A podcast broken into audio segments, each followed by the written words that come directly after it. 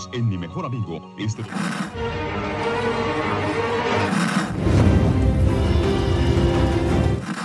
nächste Stunde versetzt sie in eine Welt jenseits aller Vorstellungskraft. Sie überschreiten die Grenze in... Kinder, macht den Fernseher aus. Davon gibt's viereckige Augen. Hallo Achim. Hallo Dominik. Herzlich willkommen zu Viereckige Augen. Dem Podcast für Serien und Serienkultur. Wir besprechen heute Star Trek PK, Staffel 1, Folge 7, die wie heißt? Nepente. Ah ja, Äh, altgewohnt starten wir auch mit einem Rückblick in die, in die Folge. Aber diesmal ist es ein anderer Rückblick. Es ist ein Rückblick in Folge 3, vor langer, langer Zeit. ja, vor drei Wochen. Irgendwie so. Ich glaube, es ist Folge 3 gewesen. Ich habe es nicht nochmal nachgeguckt, habe es nur geschätzt. Äh, Da blicken wir nämlich auf das Gespräch von Commodore O. Gibt's da, gibt's da viel zu sagen zu der Szene? Mir sind noch ein paar Sachen aufgefallen, die ich irgendwie. Ja, da ist, da ist die, der, das ganze Fleisch in der, der, dieser Folge. Da passiert wenigstens mal was. Ja, das schon, aber es ist ja eigentlich nur ein Ausblick auf die nächste Folge. ja, das stimmt. äh, wir sehen äh, wahrscheinlich nächste Folge beginnt es auch dann wieder mit äh, einem Rückblick zu dem Rückblick. Denn der Rückblick endet hier ja auch, indem dann wieder weggeschwenkt wird, gerade wenn es interessant wird. Dann, wo Juratis Antwort kommen müsste. Mhm. Äh, Was da passiert, ist eine Gedankenverschmelzung. Ode teilt Jurati einige Bilder mit. Ja, aber mega übergriffig. Ich zeige Ja, ja. Ihnen das jetzt. Bam! Gedankenverschmelzung. Also, dass es da keine Gesetze gibt gegen mit einmal Gedankenverschmelzung ohne Einverständniserklärung, das ist ja, das ist ja schon, Ich glaube, es soll auch sagen, dass sie böse ist. Das macht man eigentlich nicht.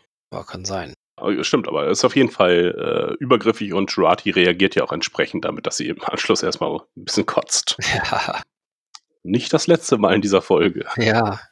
Habe ich mir beim späteren Mal noch aufgeschrieben, dass sie den Kotzi gewinnt. Das ist so jetzt eine ihrer Kompetenzen. Kotzen. Ja, genau, was kriegt sie an Bildern mit? Das sind äh, zerstörte Städte, Zerstörung äh, von Welten und äh, von O in einer Kutte, habe ich mir aufgeschrieben.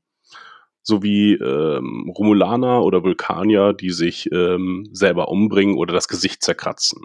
Wir sehen da ganz kurz diesen rituellen Kreis, den wir auch im Trailer schon gesehen hatten. Mhm. Ja, aber ich, also ich habe mir die Bilder nicht nochmal langsam angeguckt. Das geht ja wirklich sehr schnell. Mal gucken. Ich ho- hoffe einfach darauf, dass wir das nochmal alles ein bisschen in langsam dann gezeigt kriegen beim nächsten Rückblick. Okay, du könntest die Bilder schon mal gesehen haben. Tatsächlich. Viele der Bilder sogar. Ein, also zumindest. Nur weil du nicht drauf kommst, das ist ja, ist ja, ja, kein Spoiler. Das ist, ähm, sind Bilder aus Discovery. Aha. Und zwar die, zerstört, äh, die zerstörten Welten haben wir schon mal gesehen als von Gott, wie heißt die, der Computer, der Böse? Hm, auch irgendwas mit A, Ä, Oh Gott. Control. Control. Ah, war ich noch zwei Buchstaben weit weg. Control. Wir kennen es aus Discovery, sagst du. Äh, da werden uns nämlich Bilder von Controls äh, zukünftiger Herrschaft gezeigt. Äh, Der rote Engel äh, gibt sie, glaube ich, Spock. Ja. Die, diese Vision davon, was passiert, wenn Control die Macht ergreift, nämlich Zerstörung und äh, Billionen von Leben sind vernichtet. Und exakt dieselben Bilder äh, sehen wir jetzt auch in Star Trek Picard. Dafür kann es dir zwei Gründe geben. Einmal, ja, wir brauchen Zer Bilder von Zerstörung. Ah, haben wir doch schon welche produziert. Nehmen wir einfach die. Packen noch ein, zwei dazu und äh, schnellen die einfach ganz schnell hintereinander, sodass kein Mensch das ordentlich erkennen kann. Äh, oder es ist, hm, es geht hier um dieselben Bilder letztlich. Und es gibt einen Zusammenhang zwischen Star Trek Discovery und Star Trek Picard. Bilder, die in Discovery noch nicht eingetreten sind, weil sie Mhm. da aus der Zukunft kommen. Ja. Aber doch aus der Zukunft, wirklich weit in der Zukunft. Äh, ja, ich weiß gar nicht mehr, was gesagt wird, aber 500 Jahre oder so, glaube Das war ein sehr großer Sprung. Ich glaube, wir waren uns da auch schon nicht einig, wann das war. Nämlich, es geht irgendwie um diesen Warp-Kern, wie alt der dann ist von der Sonde, die dann zurückkommt. Und es war irgendwie 500 Jahre, meine ich. Sowas in der Richtung auf jeden Fall. Nur gut, und diese Bilder wurden Spock übermittelt. Mhm. Äh, wurden in sein Gehirn gefräst ähm, vom äh, Roten Engel. Wie immer sie das auch gemacht hat. Ach, keine Ahnung. Äh, ich will jetzt hier nicht Discovery hinterfragen. Auf jeden Fall, diese Bilder hat nun Spock und Spock könnte sie ja jetzt in die Zeit von Picard getragen haben. Irgendjemand hat mal Spocks äh, Gedanken ausgelesen. Äh, Sektion 31 existiert ja auch noch und all die Informationen. Man hat sich nur entschlossen, nicht mehr darüber zu sprechen. Das heißt, vielleicht hat sich so ein Untergrundkult seit Discovery gebildet, der äh, diese Informationen halt weiterträgt. Das ist dann halt über die Jahrhunderte, na, über das eine Jahrhundert, ist das so, ein, ja, so eine Verschwörungssekte geworden. Von Vulkaniern und äh, vielleicht Romulanern auch noch. Aber ich würde jetzt erstmal hauptsächlich Vulkanier tippen, denn dieser Planet war sehr wüstig und wir wissen, äh, Vulkanier lieben Wüsten. Ja, er schließt sich mir noch nicht so ganz. Das sehe ich noch nicht so. Also hoffst du eher auf, wir wollen Produktionsgelder sparen und haben dann einfach die Explosionen. Naja, dass es dann eine Verbindung vielleicht gibt, ja schon, aber so direkt weiß ich nicht, weil da müssten sie auch davon ausgehen, dass, dass alle Discovery irgendwie gesehen haben und das war dann ja immerhin schon die dritte Staffel. Zweite. Zweite Staffel, die ja wirklich nicht mehr so viel geguckt wurde, glaube ich. Mhm. Weiß ich nicht, und da dann irgendwie den Bogen hinschlagen. Also okay, wenn das, wenn da Sachen sind, die da irgendwie passieren, aber dann jetzt über Spock dann den Weg zu schlagen, ist ja Mhm. ein bisschen umständlich. Erhalte ich jetzt nicht so viel von. Und kann ich mir auch nicht ganz vorstellen, dass sie das machen. Also Redcon können sie ja ganz gut irgendwie im Nachhinein Dinge nochmal erklären. Ja, das war ja damals so und so. Ähm, aber warum sollten sie Discovery, Discovery retten wollen? Ähm, oder da noch irgendwie überhaupt eine Verbindung zu schaffen? Äh, wollen ja eigentlich auf eigenen Beinen stehen und äh, sich nicht an diesem sinkenden Schiff festhalten, des, der Discovery. Allerdings ah, behandeln sie schon ähnliche Themen. Also auch die dritte Staffel Discovery wird ja vermutlich ähm, den Untergang der ähm, äh, Föderation behandeln oder was? Er wird garantiert den Untergang der Föderation äh, behandeln. Ähm, und hier sehen wir jetzt auch schon erste Erscheinungen, dass sich ähm, die Föderation eher im Rückzug befindet. Insofern haben sie, haben sie ähnliche Themen, nur ziehen sie es halt hier an Picard auf. Oder Picard steht im Mittelpunkt und nicht die Föderation oder auch die ganze, äh, die ganze Sternflotte steht ja nicht im, im Mittelpunkt seiner, auch seiner Bemühungen nicht. Das ist ja überhaupt nicht sein Anliegen, jetzt die Föderation auf den richtigen Weg zu bringen. Er will einfach nur eine Person retten. Ja, aber damit ja vielleicht auch ein ganzes potenzielles Volk. Also ich finde, das Mhm. weiten sie zumindest in dieser Folge ja auch ein bisschen darauf aus, dass es eben nicht nur um sie geht, sondern um ihre Heimat und dass da ja eventuell auch noch mehr von ihrer Sorte sind. Ja, äh, dieser Übersprung wird gar nicht so richtig, oder den habe ich nicht mitbekommen. Wie jetzt von, im Grunde hat er sie ja jetzt erstmal vorläufig gerettet. Und jetzt müsste es darum gehen, ja, jetzt bringe ich dich auch zu einem sicheren Ort, wo immer der auch ist. Und jetzt plötzlich, am Ende der Folge geht es ja dann darum, dass sie jetzt alle gemeinsam aufbrechen und äh, ihre Heimatwelt finden wollen. Wie kommt denn dieser Umsch äh, Umschwung zustande? Passiert er irgendwo innerhalb der Folge? Nee, ne? Das ist einfach plötzlich irgendwann so. Ja, ich könnte mir jetzt auch nicht an den festen Punkt erinnern, dass das dann so. Also ich glaube, sie legt es vielleicht ein Stück weit fest. Also Soji, dass äh, sie einfach nach Hause möchte. Also sie möchte mehr über sich erfahren, auf jeden Fall. Hm. Ja. Und das ist dann, ja gut, der nächste Hinweis ist dann halt zu Hause. Das ist ja das Einzige, was sie noch weiß. Ja. Äh, was real ist. Oder was vielleicht real ist. Ja. Um den Rückblick abzuschließen, ähm, kaut äh, Girardi einen äh, Wick-Hustenbonbon und äh, bekommt irgendeinen furchtbaren Auftrag. Und dann blendet die Kamera weg und wir erfahren nicht, was, äh, also wir wissen schon, was der Auftrag ist, nämlich halt Maddox zu töten, auf jeden Fall. Und äh, vermutlich auch äh, den Androiden auszuschalten. Aber die Reaktion von Girardi kriegen wir nicht mit. Was ich ein bisschen schade finde. Denn sollen wir jetzt glauben, dass sie diese Bilder gesehen hat und sagte, ah ja, okay, nee, dann töte ich meinen Ex-Freund und äh, vernichte auch die Arbeit, äh, auf die ich mein ganzes Leben hingearbeitet habe, nämlich einen Androiden. Ja, sie macht das ja aber schon. Also zumindest den Punkt mit Maddox. Ja, ja. Ähm, das sehen wir dann ja später. Und weiß nicht, also es muss ja schon irgendwie so emotional mitgenommen haben und auch überzeugt haben, dass sie da keine andere Möglichkeit sieht. Ja, nur, also ich verstehe nicht, was das, was die Qualität dieser Gedankenübertragung ist. Ich würde ja dann oder ich- man hätte sich ja gefragt, oh, woher haben sie denn diese Bilder? Das ist ja noch nicht eingetreten. Das sind ja Zukunftsvisionen. Woher, woher haben sie diese Informationen? Und dann hätte sie irgendwas sagen müssen. Ja, sonst sind ja Gedanken eigentlich, oder Gedankenübertragungen können ja nicht manipuliert werden eigentlich. Zumindest. Da habe ich das immer so verstanden und es geht um die Vergangenheit und nicht um die Zukunft. Ja, okay, ich hatte es aber auch irgendwie so gesehen, dass es, ich bin nicht darauf gekommen, dass es da um die Zukunft geht, sondern halt so. um die mhm. Vergangenheit. Ich habe ja, wie gesagt, auch die Bilder nicht Discovery zugeordnet. Deswegen, ja, war ich davon ausgegangen, dass es um Vergangenheit geht, ah, die ja eventuell schon sehr weit zurückliegt, weil Vulkanier alt werden. Oder sie sich vielleicht auch von Generation zu Generation ihre Bilder weitergegeben haben. mhm. Weil hat sie nicht auch gesagt, sowas darf nicht wieder passieren? Ähm, da habe ich hab mir auf jeden Fall nicht aufgeschrieben. Aber vielleicht war ich auch schon zu sehr in dieser äh, Discovery-Theorie. Also ich bin davon fest ausgegangen, dass es, die, dass es Zukunftsbilder sind. Okay, gut. Äh, weil sonst hätte sie auch ein Pad zeigen können. Hier, siehst du, das ist passiert. Hier, diese. Naja, wenn es von sehr lange her ist, ja eventuell nicht. Mhm. Ja. Beziehungsweise wenn sie wirklich auch so manipulieren will, auch wenn äh, Vulkanier keine Gefühle zeigen oder haben, Mhm. sie verschließen sie. Kann es ja trotzdem mit Gefühlen oder Emotionen verbunden sein. Ja. Und das ist natürlich wesentlich besser manipuliert, wenn ich Emotionen schon direkt einpflanze, anstatt sie irgendwie versuche mit Bildern zu erzeugen, ist ja, ist ja effektiver auf jeden Fall. Also mir fehlen da noch ein paar Informationen. Und ich hoffe, wir erfahren da auch noch ein bisschen mehr später über das Treffen. Sei es ähm, nächste Folge, wie du ja schon gesagt hast, ja, es wird ja wahrscheinlich nochmal einen, äh, einen Einblick darin geben, in die Vision genauer, ähm, weil Jurati es dann vermutlich erzählen wird. Ähm, ja, noch fehlen mir da Informationen, wie ich von, ich zeige dir Bilder und nun hast du jemanden getötet und äh, planst noch weitere und bist emotional komplett instabil.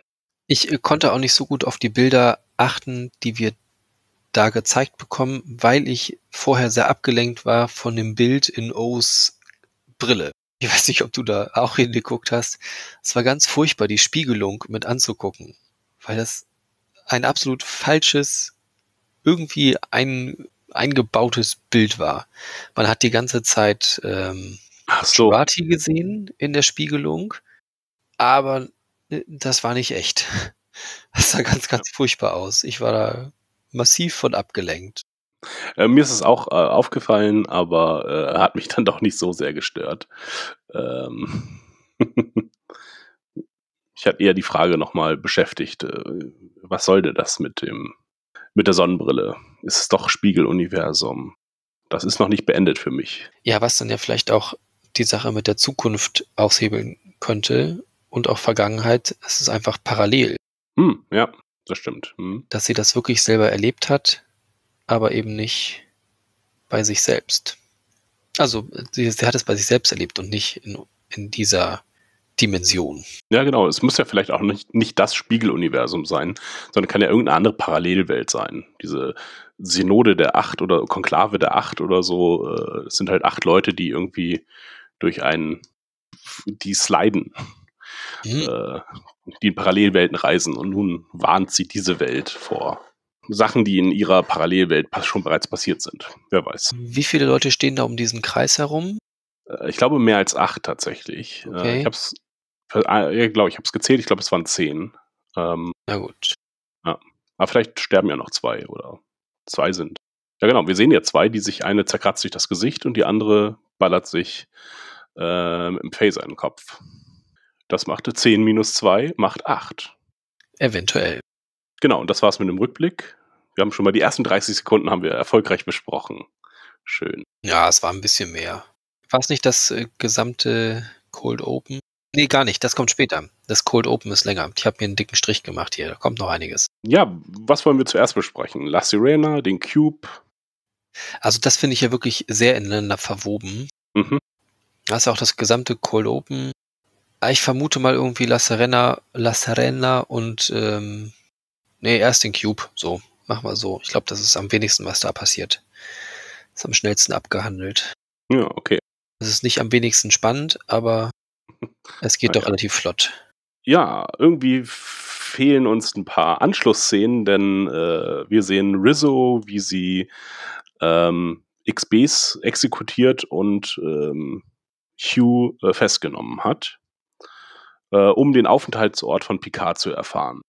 Äh, Hugh ist aber allerdings durch den, durch den Vertrag, wird uns gesagt, geschützt. Er kann nicht beschädigt werden, aber es hindert sie nicht daran, äh, XBs zu töten, äh, bis er sagt, äh, wo nun Picard ist. Dann hört sie aber damit auf, nachdem sie alle ermordet hat, alle sechs oder so. Ja. Und lässt ihn gehen. Oder lässt ihn alleine zumindest zurück mit den Leichen, wo dann äh, Elnor auftaucht. Und da frage ich mich, was, was, ist, was ist jetzt zwischen der letzten, was ist in der letzten Folge, zwischen der letzten Folge und jetzt passiert?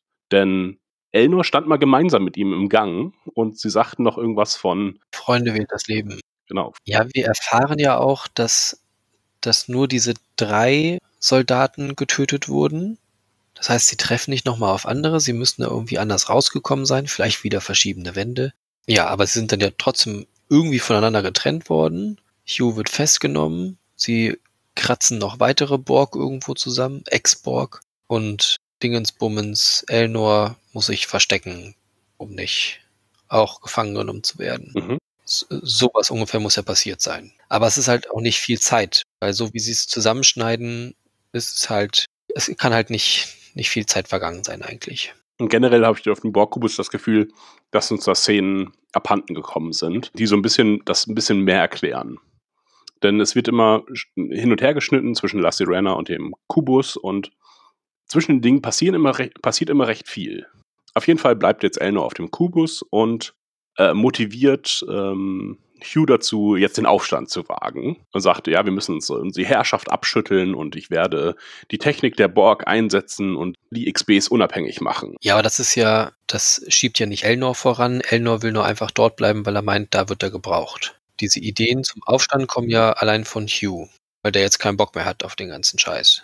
Ja, ich dachte, das wird irgendwie durch sein, durch Elnors Beispiel, dass er sich für andere einsetzt. Ich dachte, dadurch äh, wird er vielleicht motiviert. Denn sonst sein Sinneswandel, na, okay. Ja gut, durch die Exekution der XBs dann halt. Dass er sagt, wir können die romulanische Herrschaft so nicht mehr ertragen. Weil wir für sie keinen Wert haben und überhaupt auf diesem ganzen Kubus hat das Ganze keinen Wert, wenn wir nicht Selbstbestimmung erfahren. Mhm. Ja. Elnor fand ich halt wieder, wie er dann dazukommt, wirklich sehr elbenhaft wieder also wirklich wie so ein Legolas erstmal zu seinem Freund gucken, Hugh in dem Fall, den er vor fünf Minuten kennengelernt hat, und dann erst irgendwie den der toten Borg gewahr wird. Das war irgendwie so, oh nein, sie sind tot. Er hättest du noch sagen müssen. Dann ähm, übrigens nette Nebeninformation. Äh, Elnor heißt auf ähm, Elbisch äh, Star Trek. Wie jetzt? Es heißt Star Trek. Elbisch ist ja eine Sprache ja. und wenn man das da eingibt, kommt Star Trek raus. Okay. Oder Sternenreise oder so. Ja, genau. Sternenweg, irgend sowas. Ja, es scheint mir schon, eine, also es ist eine ganz offensichtliche Referenz an Herr der Ringe. Äh, wie wir ja auch später nochmal, also auf äh, Nepente haben wir ja noch mehr Referenzen an Herr der Ringe. Oder seinen Schöpfer, genau gesagt. Mhm. Da bauen sie schon mal ein bisschen voraus für die Serie. Wobei die wird von Amazon produziert, oder? Ja, ja. Und das ist jetzt nicht direkt von Amazon produziert, nee, oder? genau. So, auf jeden Fall äh, planen sie jetzt den Aufstand. Und da dachte ich mir, ah, cool, das ist eine, das, das kann eine gute Geschichte werden. Weißt du, wie sie sich, äh, wie sie im Borg-Kubus äh, rumschleichen müssen und äh, das Wissen von Hugh ausnutzen und dachte mir, ah, das, das würde ich mir gerne angucken. War dann aber halt schon nächste Szene auch schon irgendwie vorbei mit dem Aufstand. Ja weil ja, er vergessen hat, wo er sich befindet, bei den Romulanern, die irgendwie alles überwachen und deswegen haben sie halt auch gehört. Äh, ja, wenn man auch durch die Gänge läuft und sagt, wir machen jetzt den Aufstand. Und Rizzo kommt dann halt sofort wieder, die ist dann kurz verschwunden, ist dann, kommt dann gleich wieder und sagt, so, jetzt kann ich dich aber töten, ähm, denn du hast gegen den Vertrag verstoßen und nun bist du mein. Was Rizzo halt so sagt, ne? Weil Rizzo kann ja nichts anderes sagen, als ich werde dir Gewalt antun äh, Elnor ist ganz tapfer sofort verschwunden. Ja, aber das ist ja, er muss ja Distanz überwinden, denn er hat ja nun mal das Problem mit seiner Handwaffe, die nicht feuert, gegen bewaffnete Romulaner da anzutreten. Die Architektur des Borgkubus, die sich plötzlich verändert hat, denn es tauchen plötzlich Kisten und Ecken auf, die sonst Mhm. auf dem Borgkubus nicht äh, da waren. Ähm, er hilft ihm ein bisschen dabei, die Architektur. Ähm, und das ist wie in so einem Computerspiel, wenn man, wenn man so mehrere Kisten auf dem Boden sind, weiß man, okay, gleich kommen Leute hier reingestürmt und die muss ich als Deckung nutzen. Deswegen war Elnor schon vorbereitet und kann dann auf jeden Fall die Wachen ganz gut ausschalten. Ähm, kann noch Hugh kurz zur Flucht verhelfen und äh, dann bleibt nur noch äh, Rizzo übrig, die interessanterweise auch sofort sagt, dass sie Yadwash ist. Also Mhm. mit der Geheimhaltung hat sie es nicht so, sondern jetzt wissen wir endlich, ah, sie ist, sie gehört zu den Yadwash und weiß auch, dass er zu den Quaff Milat oder so ähnlich äh, gehört und äh, sagt, äh, wir müssen aber mit Fäusten gegeneinander kämpfen, weil nur das ist der Weg. Das ist der Weg. Er geht darauf ein, natürlich, weil er naiv und dumm ist und äh, sie hauen sich zweimal und ja, dann kommt so eine Messerszene. Äh, ich glaube, Rizzo holt zwei Messer hervor. Ja, sie holt ein Messer raus, hält das ähm, Elnor entgegen. Der ist relativ Ja. überrascht. Hugh guckt dumm um die Ecke. Und zwar wirklich dumm um die Ecke. Und sie zieht irgendwoher das zweite Messer und wirft es Hugh in den Hals. Fand ich sehr überraschend tatsächlich. ja, ich musste, ich musste mir die Szene äh, fünfmal hintereinander angucken, bis ich verstanden habe, woher diese Messer kommen und wer die geworfen hat. Denn es hat für mich gar keinen Sinn gemacht, dass Rizzo die Messer wirft. Erstmal, warum sie nicht Elnor mit dem ersten Messer tötet, sondern es ihm nur zeigt. Und mit dem zweiten Messer dann denjenigen tötet, von dem sie Informationen haben möchte. Möchte sie? Ja, aber weiß sie, dass sie die nicht bekommt. Äh, Ich dachte ursprünglich, ich meine, warum macht sie das dann insgesamt? Warum hat sie die XBs getötet? Einfach nur so, ja. Naja, das, bei Hugh wäre das halt der schnellere Weg gewesen, diese Informationen zu bekommen. Mhm. Sie weiß ja aber auch, dass ihr Bruder noch unterwegs ist. Ja. Und von dem erhofft sie sich dann ja genauso diese Information. Aber sie haben doch schon alles. Also, es wäre, das ist ja eher so eine Information nice to know, wo jetzt Picard innen ist. Naja, Picard ist aber mit, mit Dingens unterwegs, genau, mit Soji. Ja, genau. Und solange die noch lebt, haben sie auch keine Ruhe. Weil sie ist die Zerstörerin. Aber ihr Hauptaugenmerk sollte doch auf dem äh, Planeten liegen. Also die Informationen, die sie halt die ganze Zeit gesucht haben. Ja, aber wenn sie alle, alle zerstören wollen, alle Androiden, also wenn da Ja. überhaupt welche noch sind auf dem Planeten, dann ist natürlich auch wichtig, noch sie umzubringen, weil das ist ja auch ihr Auftrag. Okay, du, du fandest das äh, unproblematisch alles. Es ist mir vielleicht auch einfach nicht aufgefallen. Mich hat das total gestört, dass ich dachte, warum, was passiert hier? Warum wird Elnor von ihr verschont und Hugh getötet, der äh, erstmal keine echte Gefahr darstellt, sondern den man auch hätte festnehmen können einfach? Sie hat vielleicht einfach schlecht geworfen. Scheiße. auch das Wegbeamen, also Elnor äh, pflückt dann das Messer aus Q raus, Ja. äh, aus Hugh raus, glaube ich. Das ist ja aber auch, also ist er schon davon ausgegangen, dass Hugh das auf jeden Fall nicht überlebt? Weil wenn man ein Messer aus einer Wunde zieht, ist das äh, schlecht. Weil dann geht das erst richtig los mit dem Bluten. Ich weiß es nicht. Und dann wurde sie halt sehr, ich weiß nicht, ist das ein Sicherungssystem, dass sie schnell weggebeamt wird? Das weiß ich nicht. Ich fand das, ja, fand ich so unklar. Warum wird sie jetzt, warum kann sie innerhalb von dem Bruchteil einer Sekunde weggebeamt werden? Ja, was sonst wieder eher lange dauert. Also da sind auch wieder unterschiedliche Beamzeiten. Und vor allen Dingen hätte sie ja auch theoretisch vorher noch beide wirklich auch umbringen können. Ja, Ja. sie hatte immer noch ihre Handfeuerwaffe am Gürtel. Sie kann auf die Ehre scheißen, was sie wahrscheinlich sowieso macht. Sie hätte sie einfach erschießen können. Alle beide. ja, oder Elnor mitbeamen und dann sagen, ja, ich beam dich jetzt in den Weltraum. Also, Oder ja. sowas. Also sie wurde, wurde weggebeamt von jemand anders oder äh, von hat sich selber weggebeamt, man weiß es nicht. Auf jeden Fall kaum ist sehr gelegen. Das Messer geht ins Leere. Hugh stirbt, äh, gibt aber noch die Information weiter, dass sie, dass äh, Elnor ein Ex XB braucht. Nein, ein XB, das wäre doppelt gemoppelt. Einen ehemaligen Borg braucht, um die Königin-Kammer zu öffnen oder um irgendwas zu machen. Ja, äh, sie sprechen ja davon, dass in der Kammer eine unglaubliche Macht ist. Mhm. Was ich, naja, das, das müssen sie ja wohl irgendwie gemerkt haben. Oder Hugh hat das gemerkt, so hat das gespürt. Jawohl. Hm. Weiß ich nicht. Also höchstens, dass da irgendwie alle Schaltdrähte zusammenlaufen. das jetzt noch irgendwie eine besondere Macht ist, das kann ich irgendwie nicht so ganz nachvollziehen. Aber ja, Hm. vielleicht erklären sie uns das dann noch. Ähm, ja, das nützt jetzt äh, Hugh, äh, Quatsch, nützt Elnor jetzt nicht mehr so viel ähm, und er läuft weg. Versteckt sich dann irgendwo unter einem Tisch. Ja, ist das ein Quartier oder so? Also, äh, ich habe es nur wieder, also ich habe meines wiedererkannt zu haben. Das ist die Station, wo Hugh sich das Video anguckt von Sascha, äh, Soji, Sascha, äh, von Soji, die ähm, äh, mit dem XB redet. Mhm. Und äh, dann äh, schließt er das ja und geht dann dahin, um mit ihr direkt zu reden. Ich glaube, das ist halt einfach die Arbeitsstation von Hugh. Ja, was ungefähr Sinn ergeben würde, dass sie vielleicht Ja. kurz vorher noch da waren. Dass sie von da dann irgendwie durch die Gänge gelaufen sind. Mhm. Dass Elnor das halt kennt als Rückzugsort. Ja. Ja, wie gesagt, das muss, das, ja. So sieht es halt aus, als wenn er jetzt einfach in irgendeinen Raum reinstolpert, sich unter, unter den Tisch äh, langkugelt, obwohl das ein sehr, wie wir dann in dem weiteren Kam Kamerashot sehen, das komplett offen ist. Also er versteckt sich halt hinter einer Schaufensterscheibe letztlich und entdeckt da dann einen Fenris-Chip, der da halt so rumliegt auf dem Ja. Bordkubus. Also es war ja schon irgendwie klar, dass es auf Seven of Nine hinauslaufen wird.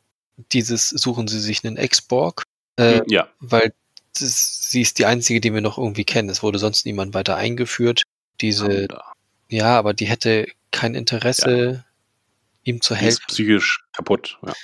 Also muss es auf Seven hinauslaufen und dass dann dieses blöde Notsignal da einfach so rumliegt, das halt schon irgendwie, es muss jetzt da sein, also tun wir es dahin, Mhm. so vom Schreiben her.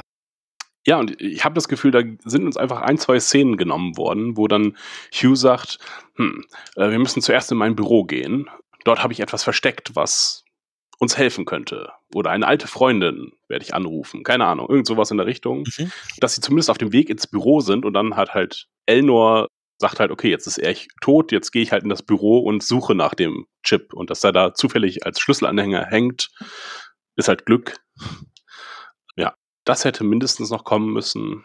Und auch wie er von, ja, von dem Gang, wo eben noch Hugh getötet wurde, dann zu diesem Büro kommt, das ist auch schlecht geschnitten. Das ist, äh, ist die, Geo die Geografie ist halt vollkommen unklar. Wo befinden wir uns eigentlich? Ja, ist egal. Borgkubus. Und dann findet er halt einen Schreibtisch, der da einfach so rumsteht, mitten im ja, leeren Raum letztlich. Ja, wo wir auch gesehen haben, dass so ein Borg-Kubus unglaublich riesig ist. Mhm.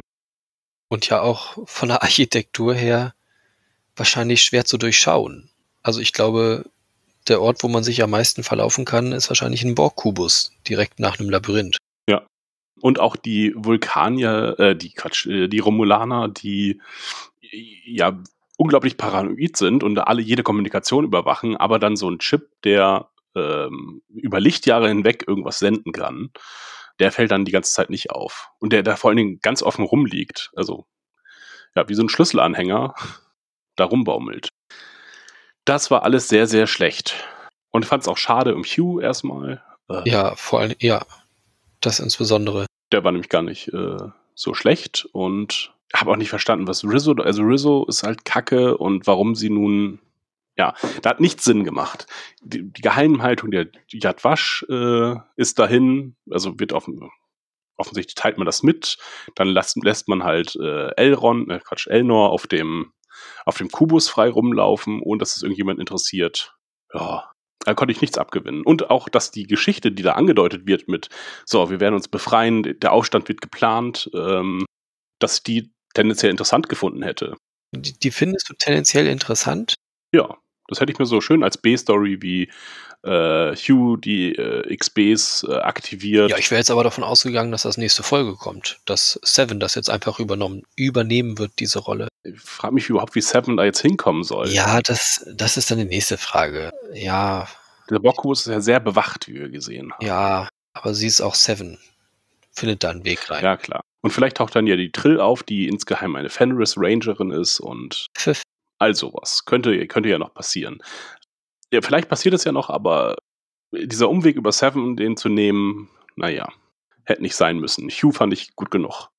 Okay, aber dann haben wir den Cube abgehandelt, glaube ich. Denke auch. Ähm, ja, dann die Serena. La Ja. Serena.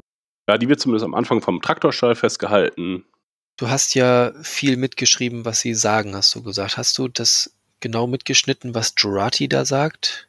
Sie ist da irgendwie relativ hysterisch schon zu Anfang und sagt da irgendwas.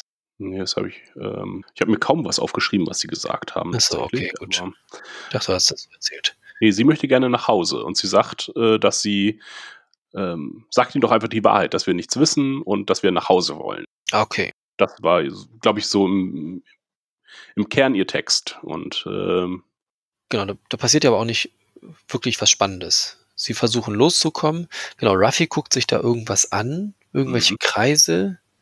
Das ist aber auch völlig, mir völlig unklar gewesen, was das jetzt zu bedeuten hat. ja, ich habe mit meinem kritischen Verstand habe ich dann da angehalten und mal mir das angeguckt und Ruffy hackt sich ja in das, versucht sich in das Sicherheitssystem reinzuhacken und ist dann offensichtlich auf den Feed von einer Überwachungskamera gestoßen, die zufälligerweise in den Raum zeigt, wo die äh, romulanischen Borg äh, sind. Und äh, die haben ja ganz viel gemalt. Das hatten wir auch so gesehen, diese Ach, das sind die äh, Bilder, die haben sie jetzt überall die ganze Wand äh, gemalt. Ähm, und da sind ganz viele Ringe und Kreise drin. Also offensichtlich diese, dieses Amulett in ganz vielen Variationen. mhm. Unendlichkeitssymbole. Aber ein sehr knapper Hinweis. Ja, und vor allem die Grafik kann damit auch überhaupt nichts anfangen. Das ist jetzt für uns, oder das ist eine rausgeschnittene Szene. Das ist erstmal äußerst unwahrscheinlich, warum sie jetzt gerade diese Überwachungskamera hacken sollte. Warum sie überhaupt aus von der La Sirena innerhalb von Sekunden in das romulanische Sicherheitssystem reinkommt. Ja, wo ja auch ziemlich viel von ihren Systemen gestört ist. Mhm. Ja, und es war wirklich auch zu kurz, um es zu erkennen. Also man hätte die, die Kreise erkennen können. Ja, und das war es dann aber auch. Es, es gibt, es soll dem Zuschauer jetzt auch keine Information vermitteln, habe ich nicht das Gefühl. Weiß nicht, warum sie das gemacht haben. Ja, ich dachte erst, da passiert noch was mit, aber dann ist es ja irrelevant. Weil sie kommen dann einfach so frei, also sie werden frei gelassen, Mhm. schnallen das aber nicht so ganz. Oder naja, dann schon, aber gehen mit der Information ja auch nicht weiter mit um. Nö. Nur, dass sie dann halt irgendwann checken, ah, wir werden verfolgt. Ja, dann macht Rios auch irgendwas, irgendwelche Gegenmaßnahmen, die für mich einfach so aussahen, als wenn er aus dem Warp geht, wartet, bis er an ihn vorbeifliegt, um dann wieder auf Warp zu gehen. Ja, Aber das schien mir doch ein bisschen doof zu sein. ja, das habe ich auch nicht kapiert, weil so funktioniert das ja irgendwie auch nicht so richtig. Also Narek befindet sich gerade so am Rand der Scannerreichweite. Mhm. Es sah aber von Nareks Sicht aus irgendwie so, als wäre er direkt hinter ihnen. Ja. Also hatte ich eher so den Eindruck von, er ist ein Schatten, was, was man ja auch so kennt. Ja, was wir auch schon in Star Trek gesehen haben. Sie sind direkt darunter oder so und werden deswegen nicht erfasst, solange keiner aus dem Fenster guckt. Sieht aus wie ein Sensorenecho. Ja, genau. Aber sowas war es ja nicht. Er war ja wirklich dann doch weit weg. Ja, aber Narek seinerseits müssen wir davon ausgehen, dass er sie auch scannt. Und wenn sie unter Warp gehen, dann kriegt er das ja auch mit. Ja, ja. Warum ist das jetzt so ein actionmäßiger Trick, wenn er sie nicht sehen könnte? Oder wenn er auf Sicht angewiesen wäre und sie sind mit einmal untergetaucht und sind dann weg und er weiß nicht mehr, wo sind sie denn? Dann, dann ist das ein Trick, aber so ja irgendwie nicht. Nicht mit Ja, Scanner. allem erklärt ja irgendwie, ja. Er erklärt ja irgendwie, ja, äh, bis er bemerkt, dass wir unter Warp gegangen sind, ist er schon Lichtjahre weit weg und dann nehmen wir einen anderen Kurs. Und Das funktioniert, so funktioniert Star Trek nicht. Man kann Lichtjahre hin, über Lichtjahre hinweg andere ähm, Schiffe scannen. Ja gut, das neue Star Trek hat natürlich, äh, das macht diesen Fehler mit, ähm, wir scannen erst, wenn wir unter Warp sind. Das ist sowohl in Star Trek 2009 in dem Film so, dass wir ja plötzlich in die, oh nein, wir wären fast in diese, äh, in die Trümmer der anderen Schiffe reingeflogen, ohne offensichtlich vorher zu scannen. Und das hatten wir ja auch bei Discovery so, Ja, dass sie erst, wenn sie unter Warp sind, können sie das System scannen und sehen, oh, was hier eigentlich los ist. Ja, vielleicht wollen sie uns das so ein bisschen erzählen, dass wenn man im Warp ist, kann man halt nur eingeschränkt scannen. Und deswegen kann er nun entkommen. Denkt er zumindest. ja. Äh, naja.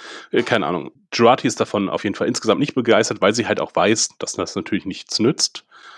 Ruffy und Rios sprechen sich mit äh, Gesten äh, gegenseitig ab, wer sich denn nun um Jurati kümmert.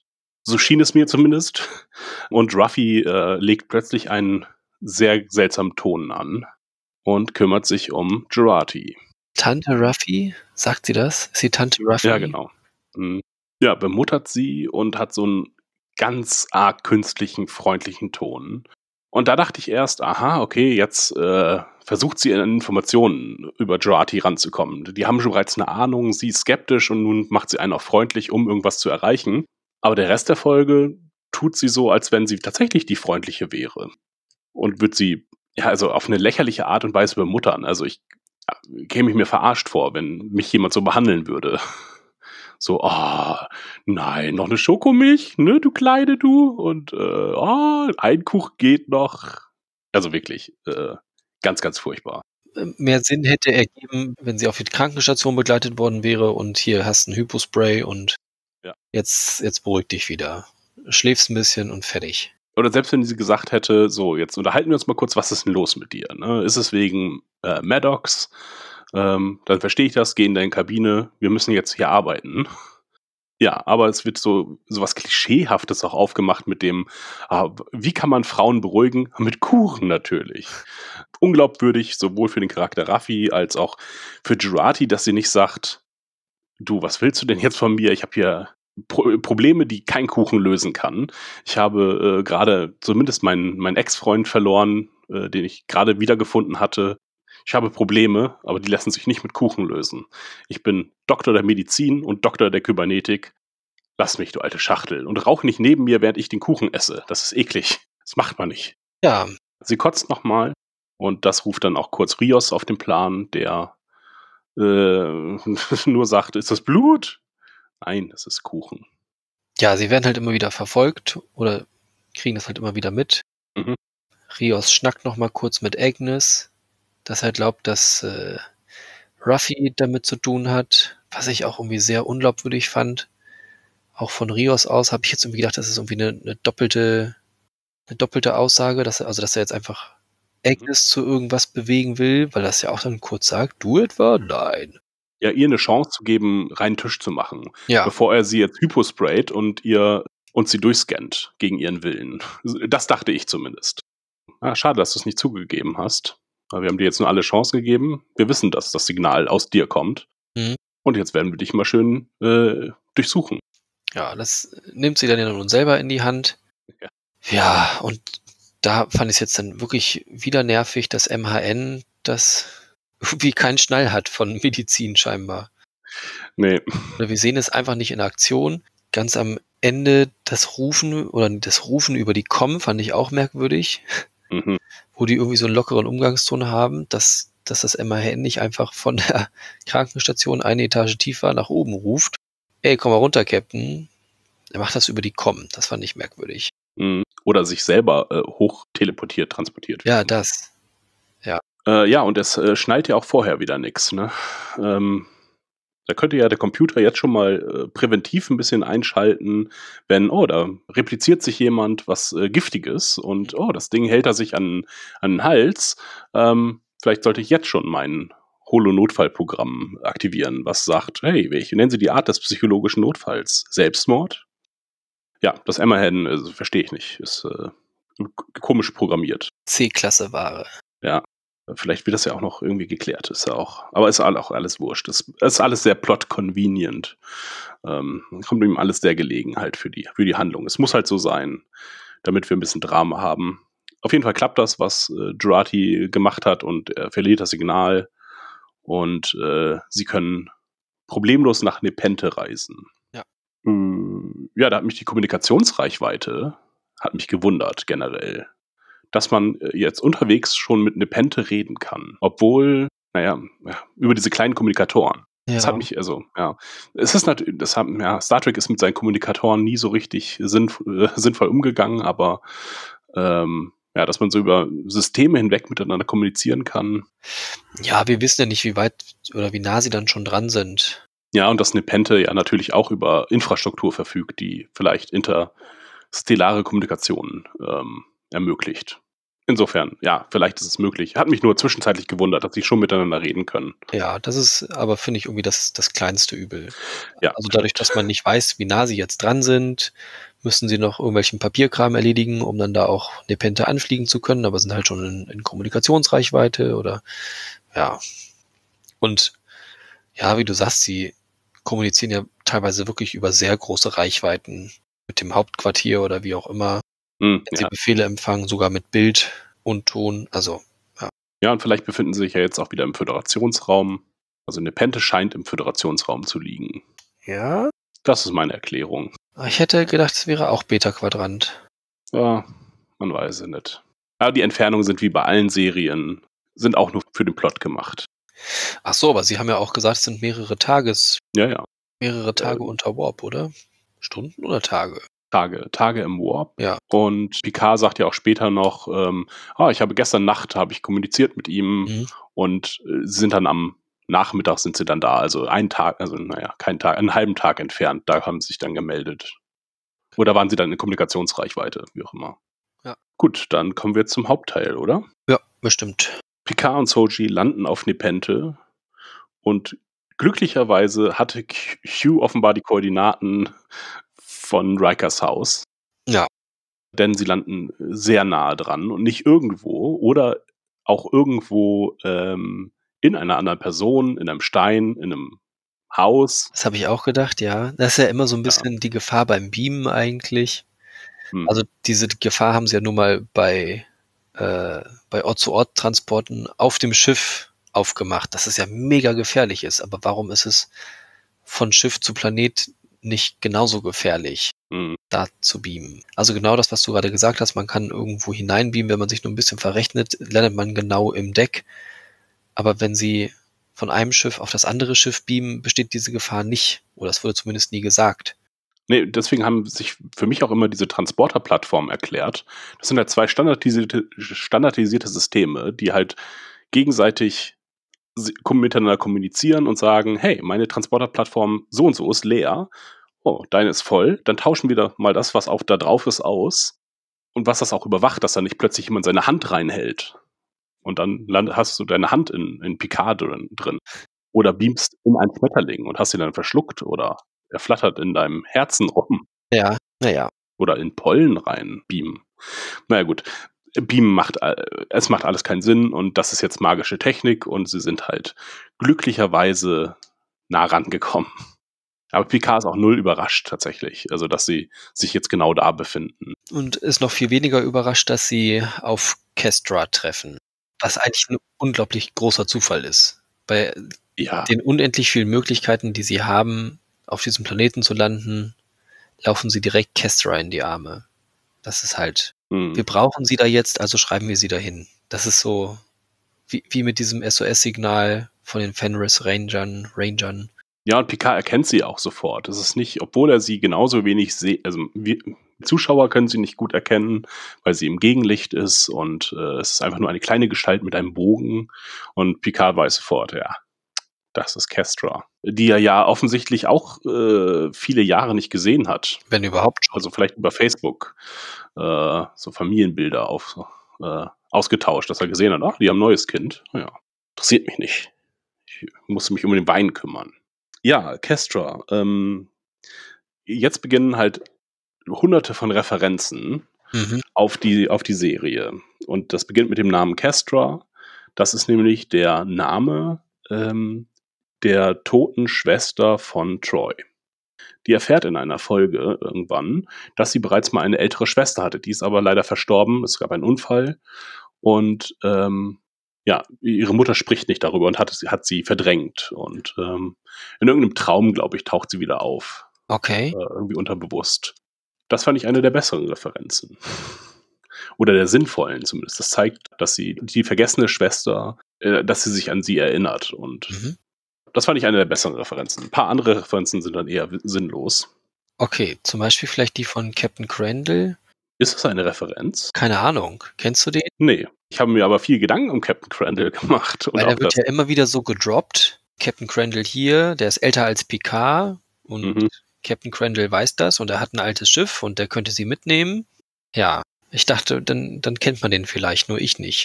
Nee, wir kennen ihn nicht, ähm, weil Riker und Troy, also ich dachte erst an, wer ist denn älter als Picard und den mögen die Fans. Ich dachte erst an Captain Zulu oder so. Also ist halt auch ein beliebter Schauspieler, lebt noch, äh, ist alt und auch älter als Picard. Aha. Ähm, na, dass sie den da so einbauen, aber äh, später ähm, sagt ja auch, äh, sagen ja, sagt ja auch Riker, ja, der Crandall, der hat auch nicht mehr alle Tassen im Schrank. Äh, also er kennt ihn offensichtlich und er würde halt Cap äh, Zulu auf jeden Fall erkennen, äh, wenn der da unter falscher Identität wäre. Ähm, insofern ist es, glaube ich, nur ein Charakter, der später mal auftauchen wird und deswegen hier fünfmal erwähnt wird und ja auch wichtig für die Lösung ist. Mhm. Es gibt äh, mehrere Fantheorien, die sich damit beschäftigen, ob Captain Crandall äh, vielleicht Q ist. Aber das ist so, äh, so seicht, einfach nur Q muss irgendwann auftauchen. Deswegen ähm, wird es, und warum sollte der Captain Crandall halt, ähm, warum sollte der äh, wissen, wo dieser Planet ist so schnell? Das muss Q sein, der allwissend ist. Warum auch Q auch immer auf dem, auf so einem einsamen Planeten als äh, Fair-Kapitän arbeiten sollte. Ja, wobei Fährkapitän ist er nicht. Es gibt das Shuttle da auf Nepente und er ist einfach so ein freier, freier Kapitän. Mhm. Der irgendwie äh, auch ein bisschen verrückt sein soll, zumindest laut, laut Riker. Und der, sein Schiff heißt die Straight Arrow, glaube ich, Straight irgendwas, nee, Straight. Inside Straight. Ja, ich glaube, der taucht einfach später nochmal auf. Ist aber jetzt keine Referenz an irgendwas Altes. Okay. Ja, im Folgenden habe ich mich wieder sehr über Picard geärgert, Oh ja. Der halt einfach sowas von sozial ungeschickt weiterhin ist. Also ich hoffe, dass er im Lauf der Folge genug äh, zurechtgewiesen wird von Troy, dass das dann endlich mal ein Ende hat, aber bis dahin äh, baut er so viel Scheiße. Also das erste, er erzählt Kestra, dass Soji die Tochter von Data ist. Sie ist natürlich nicht dumm, sie weiß, wer Data ist, sagt sie also, oh, du bist Androide und äh, da weiß sie noch gar nichts von. Also mega dämlich von Picard, das auf diese Art und Weise Mhm. zu eröffnen. Oder sie nochmal dran zu erinnern. Ich meine, irgendeinen Verdacht hat sie wird sie ja gehabt, gehabt haben. Ne? Ja, Das löst ja auch direkt eine Krise bei ihr aus. Die Picard versucht zu beruhigen, indem. er sie anfassen will. okay, ja, vielleicht. Ja, sie weicht zurück. Indem er ihr sagt, dass nicht alles falsch ist in ihrem Leben. Nämlich ihre Schwester, die war, die ist real. Das ist das einzige Reale in deinem Leben gewesen. Gewesen. PS, deine Schwester ist tot. Ja. ja, okay, das kann er, das kann er ihr vielleicht ja auch nicht groß anders erzählen. Das, das habe ich ihm noch nicht mal übel genommen. Echt okay. Weil das ist nun mal so. Und das ist ja auch so, ähm, Dash ist ja diejenige, die ihn zu ihr gebracht hat. Aber halt Mhm. vorher dieses, ja, du bist ein Android. Ich hätte es dir vielleicht noch später gesagt. Jetzt hat sie es gesagt. Weil das Kind doch nicht blöd ist, sondern eins und eins zusammenzählen kann. Das fand ich echt ganz furchtbar. Er machte einfach immer keine gute Figur. Nee. Aber es wird ja jetzt zumindest mal angesprochen. Vorher dachte man, äh, äh, das sind die trottligen Schreiber. Oder es ist der senile Patrick Stewart, der irgendwie das unbedingt so haben wollte. Äh, aber jetzt wird es ja mal erwähnt, auch äh, später, dass er einfach ein Idiot ist und einfach mal ein bisschen klarkommen soll. Und mit den Gefühlen anderer sich auch mal ein bisschen um die Gedanken machen. Mhm. Mhm. Kestra erzählt noch was, ach, sie hat einen, einen Kompass erhalten und sagt äh, Soji äh, alles, was wahr ist. Nämlich, der Kompass ist kaputt, das ist nur eine Verkleidung, sie ist gar keine äh, Wild Girl vom Vereen oder sowas. Wildes Mädchen Mhm. aus dem Veriner-Wald. genau, und ähm, bondet so ein bisschen mit ihr. Und dann sehen wir auch, welche Eltern Kestra hat, nämlich äh, Troy und Riker, die in einem idyllischen Haus leben. Ja, und ich bin da tatsächlich nicht vorher drauf gekommen, bevor ich nicht das Haus gesehen hatte, das wir ja schon aus dem Trailer kannten. Vorher hatte ich keine Ahnung, was, was da auf Nepente sein soll. Und auch als da schon von deinen Eltern die Rede ist, äh, bin ich nicht drauf gekommen, dass es die beiden sind. Aber das ist ja schön. Ja. Also, das ist ja dann eine wirkliche Überraschung. Ich kannte die Folge ja schon durch den Spoiler des letzten Mals, aber mir war es auch schon klar, äh, auch schon vorher klar, äh, zu wem er reist. Denn wir müssen ja noch ein paar Stationen abarbeiten und dann waren halt Riker und Troy. War eine gute Wahl. Wie hat es sich angefühlt? so naiv zu sein und dann diese Freude zu haben. ja, es hielt sich in Grenzen. Also vielleicht, vielleicht wäre ich noch überraschter gewesen, wenn ich das Haus nicht schon vorher erkannt hätte. Ah, sie sind bei Troy und Raika. Raika. Ich finde, da passiert lange nichts, nichts groß Spannendes. Ähm, Diana merkt bloß, dass sie keine Emotionen, also dass sie das alles zeigt und auch irgendwie mhm. alles richtig macht, damit man das glauben kann, aber sie kann halt nichts wahrnehmen, was sie eigentlich können müsste als Betasoidin. Ja, tut sie aber nicht. Ja, dafür haben wir das aber schon ganz schön häufig gesehen, dass äh, Troy äh, nicht spüren kann. Ja. Aus vielen verschiedenen Gründen. Insofern hätte ich jetzt hätte ich jetzt an Rikers und äh, an Rikers Stelle gesagt, ja, Schatz, genau. Das ist, das ist seltsam, dass du das nicht spüren kannst. Toll. Naja. Aber sie, sie reden da auch nicht groß weiter drüber. Nee. Sie sagt das nur und das war's dann. Das kommt dann ja erst später so alles zusammen. Soji muss duschen, ja, ganz, also Riker ist extrem zärtlich mit Picard, finde ich. Ja. Ich dachte zwischenzeitlich in einer Szene gleich, äh, gleich küssen sie sich. Ja, das hatte ich auch. Genau, ich glaube, sein, da schwingt seine Stimmung von, ah, ich freue mich, dich zu sehen, zu Sorge um und dann hält er ihn noch so im Arm und sein Gesicht wird so ganz, ganz schlaff quasi, äh, ausdruckslos und ich dachte, oh, jetzt, jetzt küsst euch, küsst euch.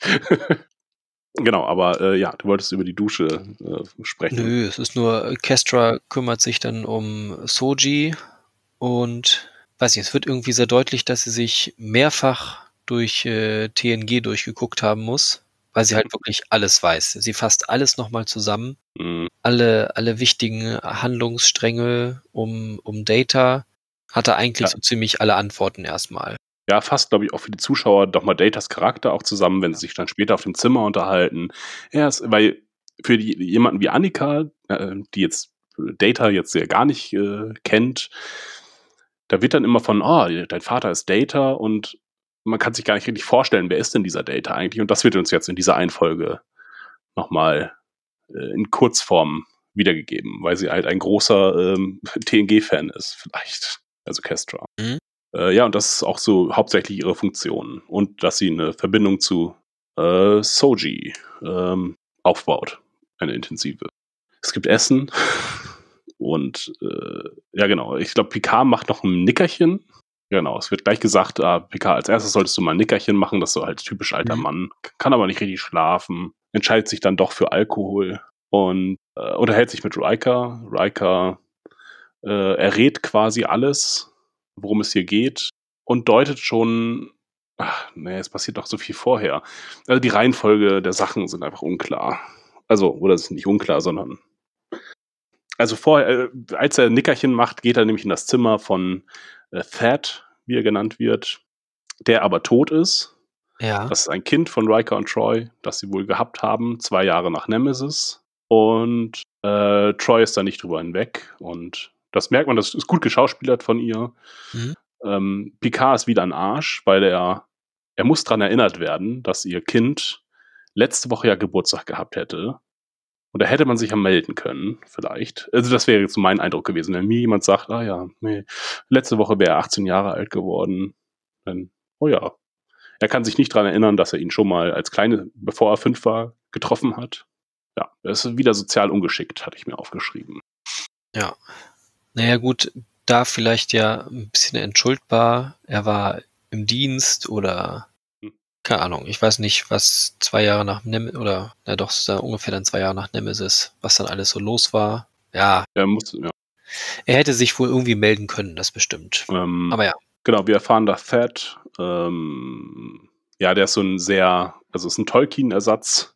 Er hat sich ja ganz viele Sprachen ausgedacht und eine eigene Welt, weil er halt auf einem Raumschiff geboren wurde und dann das Konzept einer Heimatwelt so interessant fand. Und dann hat er sich halt eine ausgedacht, ähm, hat ganz viele Sprachen erfunden, ist dann aber verstorben. Genau. Warum erfahren wir später von Troy? Ja, Picard macht sein Nickerchen. Oder hattest du da noch irgendwas? Ähm, nee, irgendwo habe ich mir aufgeschrieben, Diana sagt das, glaube ich, selber von sich, dass sie nicht mehr so tapfer ist wie früher. Mhm. Ich weiß nicht, ah, da unterhält sie sich, glaube ich, auch mit Picard. Ich glaube, sie sagt das mhm, selber. Ja, ich, bin nicht mehr, ich bin nicht mehr so tapfer wie früher. Und Picard sagt dann zu ihr, dann werden sie langsam weiser. ja. Und das im, im Gegensatz zu dem, was er später noch ablässt, ist er eigentlich überhaupt nicht in der Lage zu beurteilen, ob jemand weise ist oder nicht. Das halt so, er sagt das so ganz abfällig zu ihr. Und er ist aber, ja, ganz, ganz weit entfernt von weise, aufgrund der Art und Weise, wie er sich, wie er sich selber äußert und was er sagt, wie er sich verhält. Und dieses Ich bin nicht mehr so tapfer wie früher, fand ich auch ganz, ganz unangenehm, weil so die letzte Erinnerung an, an Treffen zwischen den beiden ist halt in Nemesis, wo sie mhm. von, von dem äh, Remana, beziehungsweise, nee, doch, es ist der Remana, der sie vergewaltigt, und sie das auf Befehl von Picard tapfer wegstecken soll. Äh, naja. Ach, ja. Und äh, doch bitte ihren Dienst tun soll, weil sie jetzt ja unbedingt gebraucht wird. Und dann sagt sie, jetzt ist sie nicht mehr so tapfer, dass sie das jetzt nicht mehr könnte, vielleicht, sowas. Ah, das fand ich, fand ich ganz, ganz unangenehm. Was ich ganz gut fand, war, dass sie ihm äh, nochmal deutlich gemacht hat. Also Riker ist ja sehr unterstützend und sagt, ja, nee, hier Schilde hoch und scannen und so weiter, alles ganz toll. Du kannst hier bleiben, solange du willst. Ähm, und sie sagt ihm, ja, ich finde es nicht so geil, dass du uns meine Familie in Gefahr bringst. Ja, aber auch sehr indirekt. Ja, genau, ja, ja. Das macht sie ganz geschickt, finde ich. Ja, aber sie, sie sagt das, dass sie, dass sie nicht möchte, dass Kestra in Gefahr gerät, aber hat auch irgendwie vollstes Verständnis für Picard. Ja. Mhm. Und nicht irgendwie, ja, weil Will das gesagt hat, sondern weil sie es sind. Ja, sie darf ihm seine Arschigkeit nicht, nicht zu sehr vorhalten, sondern darf es nur andeuten quasi durch die Schreiber. Aber ich fand es erstmal ganz nett, dass es zumindest mal erwähnt wird, dass es ein echter Wix-Move ist, zu sagen, ja, nee, äh, ich, dann fliehe ich halt zur Familie, zur trauernden Familie Riker, äh, zu ihrem Zufluchtsort, den sie sich ja explizit als Zufluchtsort gebaut haben. Ja, und lockt die ganzen Romulaner mit an. Und er sagt ja auch noch, ah, wahrscheinlich hat es mein Pilot nicht geschafft, ne? Ja, toll. Okay, möchtest du jetzt nicht doch einen Shuttle nehmen und äh, weg von hier? Vielleicht nicht. Nein. Ja, er mutiert weiter zum Arschloch. Also, er ist es vielleicht auch schon die ganze Zeit. Denn Soji und Troy unterhalten sich. Soji macht deutlich, dass sie traumatisiert ist, wo auch Diana nichts dran ändern kann, weil so wie Diana ist, erregt das nur noch mehr Argwohn in Soji. Genau. Und Picard platzt halt in diese Unterhaltung rein, ja, wir werden sie foltern und quälen und was weiß ich nicht was und auseinandernehmen und findet das witzig. Ja. Und äh, das ist in keiner Situation witzig. Also das hätte er auch eigentlich früher nie gemacht. Das ist so, wann, wann ist dieser, dieser Arsch entstanden? Das ist halt so die große Frage. Ähm, ja, das ist so der Moment, wo ich mir dachte, er ist sowas von weit entfernt von Weise. Er ist einfach nur ein Arsch. Ja, und ist dann auch so selbstgerecht, als er dann geboxt wird von ihr. Und so, ich steck's weg. Weil sie hätte mich auseinanderreißen können. Und äh, ja, macht dann auch noch, äh, kumpelt dann auch noch so eklig mit Riker rum. So von wegen, ja, Babyschritte, wir hatten es ja gerade besprochen. ja. Teenager. Das fand ich auch als äh, wahnsinnig unangemessen. Und sagt das Troy wiederum auch, dass ihr Bewusstsein vergewaltigt wurde? Ja, das, ja, das habe ich mir auch aufgeschrieben. Und äh, dann hat er halt auch da irgendwie überhaupt nichts rausgelernt. Also Troy wurde ja auch nicht physisch vergewaltigt in Nemesis, sondern es war ja auch über Bewusstsein, mhm. quasi Gedankenverschmelzung, so, so eine Gedankenverbindung. Soji geht es jetzt hier irgendwie ganz ähnlich und ja, und wieder ist halt Picard derjenige, der da nicht richtig mit umgeht. Ja, ja der auch nicht versteht, der, der Soji auch überhaupt nicht als äh, Wesen wahrnimmt, weil er halt immer diese Mission hatte und für sie ist sie, für sie ist für ihn ist sie nur ein Objekt. Letztlich. Ah, das ist etwas, was ich einsammeln muss auf dem Weg und damit gehe ich jetzt zu Punkt 2. Ja, und er sagt das dann ja auch später, dass sie eigentlich nur für ihn einen bestimmten Zweck hat. Ja. Und zwar, dass er jetzt wieder lebendig ist oder sich halt lebendig fühlt. Na gut, äh, Troy wendet äh, jetzt vielleicht äh, leitet jetzt die Wende ein äh, in Picard und sagt, du musst wieder der alte Picard werden, der neugierige, bla bla bla. Und äh, dazu brauchst du unsere Hilfe. Behandle unseren Küchentisch wie den Ready Room äh, der Enterprise. Und später, ja, dann sehen wir ja beim Abendessen dann auch, als sich alle irgendwie eingekriegt haben und Picard sich nicht entschuldigt hat. Also ich dachte ja noch, das sehen wir vielleicht, aber nö, ja. Ich fand das auch ganz merkwürdig, dass Soji sich da wieder mit an den Tisch setzt. Hat sie eigentlich überhaupt gar keinen Grund dazu. Nö. Also hätte man vielleicht noch die Brücke schlagen können über äh, Kestra, dass die da irgendwie so ein bisschen dafür sorgt. Aber ja. Also ich hätte mich nicht nochmal an den Tisch mit Picard gesetzt. Nee. Und auch mit diesen Fremden, die mir, ja, die mir zu nett erscheinen, zu unrealistisch nett. Ähm, ja. Nachdem ich mit einer magischen Technologie äh, dahin gereist bin, ähm, ja, ja, da müssten alle Alarmglocken, das ist eine, das ist eine Simulation, äh, müssten da anspringen. Ja gut, äh, sie weiß ja, dass diese, dass diese Technik existiert und sie kennt sie ja auch. Ach so, ja, stimmt, ja, das dieses stimmt. Ja. Mhm. Fortbewegungsmittel. Also von ihr kam das ja mit 40.000 Lichtjahre und so. Sie wusste darüber Bescheid. Ja, obwohl es vielleicht was anderes ist. Also ich weiß auch, dass eine, dass Raketen existieren, oder eine Welt, Weltraumrakete, aber wenn eine bei mir im Garten landen würde, wäre ich dann doch trotzdem überrascht vielleicht. Oder ja, das ist jetzt vielleicht unwahrscheinlich, dass ich jetzt gerade diese, diese Technologie, die eigentlich nicht nutzbar ist, äh, dass wir die jetzt hier gefunden haben. Naja, aber egal. egal. Und auf dem Borgkubus ist viel möglich, was Technik angeht. Ja, Die Technik irgendwie erfunden wurde und Borg damit in Kontakt gekommen sind, dann haben sie die auch. da wollte ich jetzt auch gar nicht so drauf rumreiten. Es tut mir leid. Ja, okay. Entschuldigung angenommen. So hätte das nämlich auch Picard machen können. Einfach mal sich entschuldigen. Äh, aber sie sind am Küchentisch und ähm, er hört allen Ideen zu. Und was, ach so, äh, letztlich löst Kestra den Fall. Also nee, äh, der erste große Schritt ist, dass Soji sich öffnet und sagt und erzählt, was sie in ihrer Vision gesehen hat. Mhm. Und rechnet ja fast schon damit, dass sie dann im Anschluss fallen gelassen wird. Ähm, jetzt haben die ja auch die Informationen und nun beamt sich Picard raus und sagt, ja, wir haben den nächsten, den nächsten Ort, wir müssen dahin. Aber sie äh, bleiben weiter alle am Küchentisch und ähm, Kestra äh, löst äh, den Fall äh, mit ihrem Handy unterm Küchentisch. Fand ich äh, großartig. Ähm, sehr realistisch. Sagt aber, ich habe es mal gegoogelt. Naja, mehr oder weniger. Ähm, ich habe äh, Captain Crandall die Information gegeben und er sagte, es ist hier in diesem Waschsektor und der Planet hat nur eine Nummer. Also finde ich auch sehr vage von dieser doch sehr knappen Beschreibung. Ja. Wenn man das einen Computer fragt, okay, der kann dann irgendwie alle Planeten, die sie kennen, mit diesen äh, Parametern aufführen und dann können sie auswählen, welcher das wohl sein könnte. Von diesen 60 Planeten, wie auch immer, finden sie dann drei, die passen könnten, die fliegen sie an und dann finden sie heraus, welcher von den dreien das ist. Aber so halt, Captain Crandall sagt, das ist der und der Planet. Ja, naja. Ja, es wäre halt so eine klassische Eingrenzungsszene. So, ah, zeig, Computer, zeig uns alle, so und so, die die Parameter haben. Äh, 200 Stück. Verdammt, was können wir noch einstellen? Ähm, lösche alle, un, äh, alle bewohnten Planeten. Okay, lösche alle, die zu weit weg sind. Okay, okay, okay. So, und dann bleiben am Ende noch fünf Stück und dann erinnert sich Soji noch an eine Kleinigkeit, die die Informationen, die die Romulaner nicht haben, die Informationen. Und dadurch haben sie jetzt bessere Chancen als die Romulaner, die halt fünf Planeten anfliegen müssen mit all ihren Ressourcen, statt halt nur den einen. So, das wäre eigentlich logisch gewesen. Aber na gut, jetzt kriegen wir den magischen Mr. Crandall, der ja, wie gesagt, auch nochmal mit Sicherheit eine Rolle spielen wird. Ja, das war's fast. Picard und äh, Will unterhalten sich nochmal.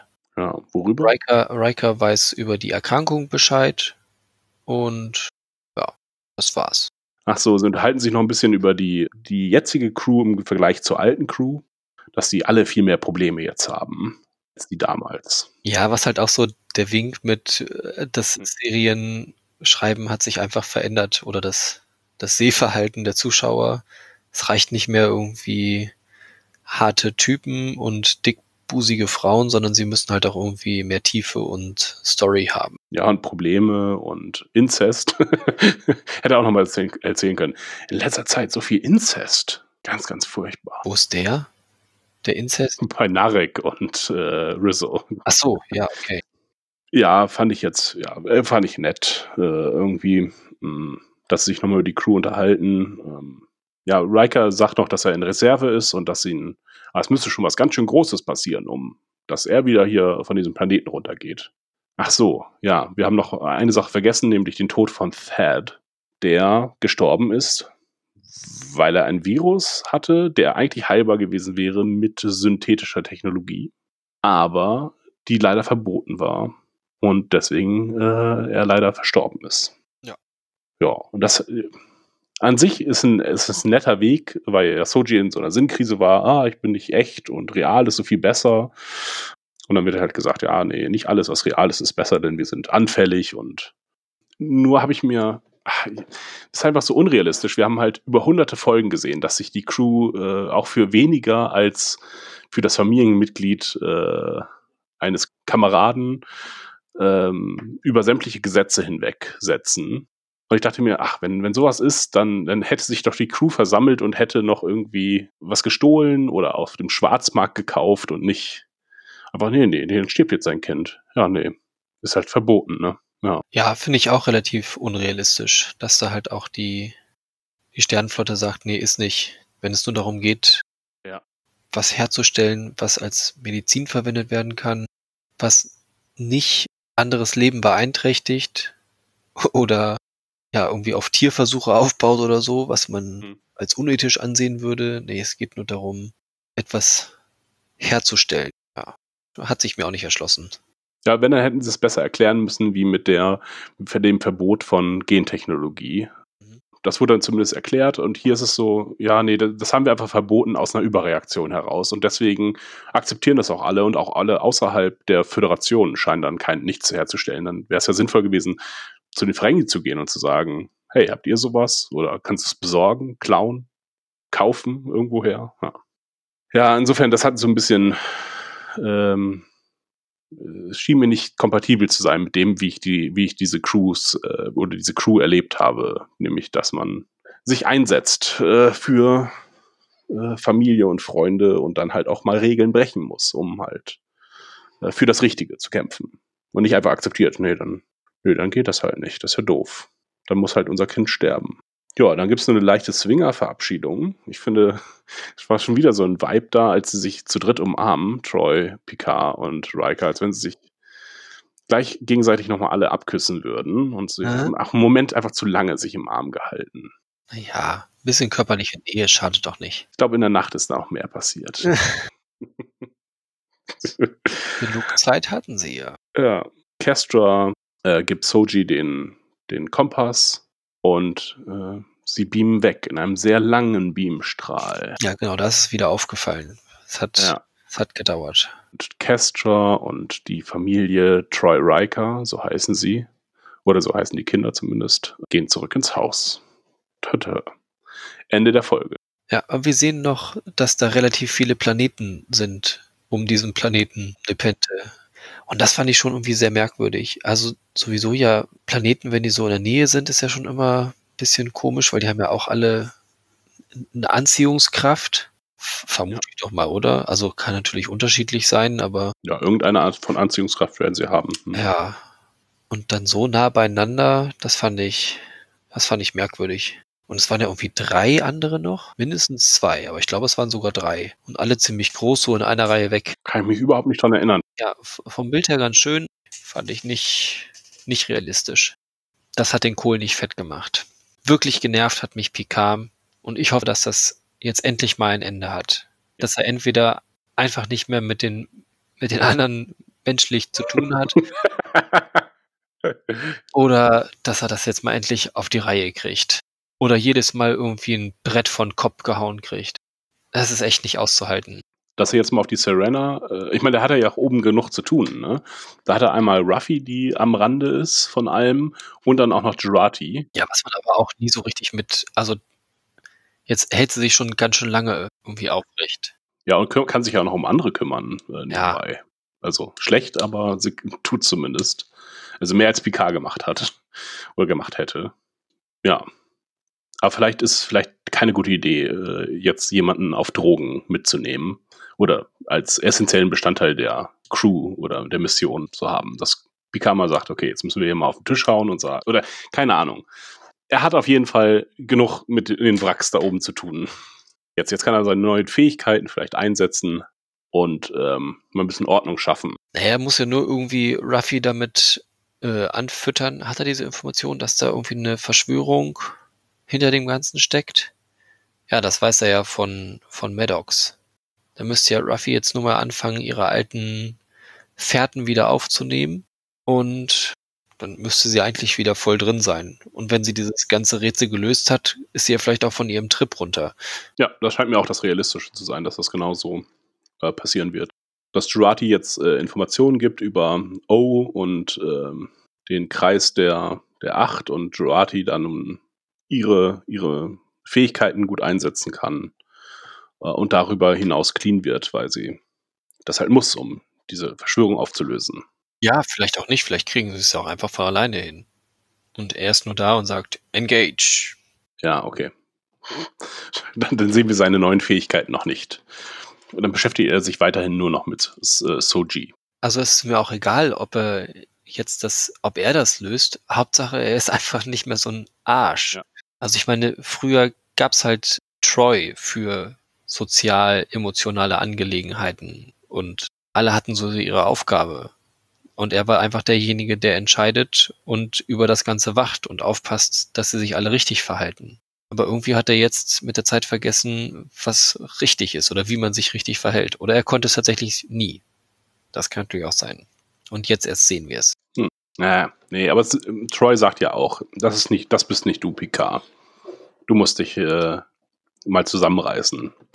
Die 15 Jahre oder die Jahre, ähm, die du sinnlos hier auf dem Weingut verbracht hast, haben dir nicht gut getan. Reiß dich zusammen. Ja.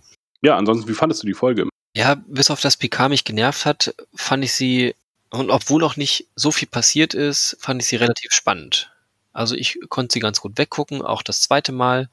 Ich fand das mit Troy und Reika, Reika schon wieder, hat ziemlich gut funktioniert. Wie heißt er doch gleich? ich, ich hing gerade bei Shatner. Ähm, wie heißt der? Stewart? Stewart? Patrick Stewart? Nein, Riker. Jonathan Frakes. Ja, Mr. Frakes. Hat äh, Folgen auch geschrieben. Oh nein, er hat Regie geführt. Mhm. Wie auch immer. Er war auf jeden Fall wieder äh, an der Produktion auf irgendeine Weise beteiligt. Und deswegen hatte ich jetzt für diese Folge die, die Befürchtung, äh, oder überhaupt, wenn er auftaucht, dass es dann nur so weil ich selber auch mitgearbeitet habe, will ich jetzt auch vorkommen und es ist eher so schlecht als recht.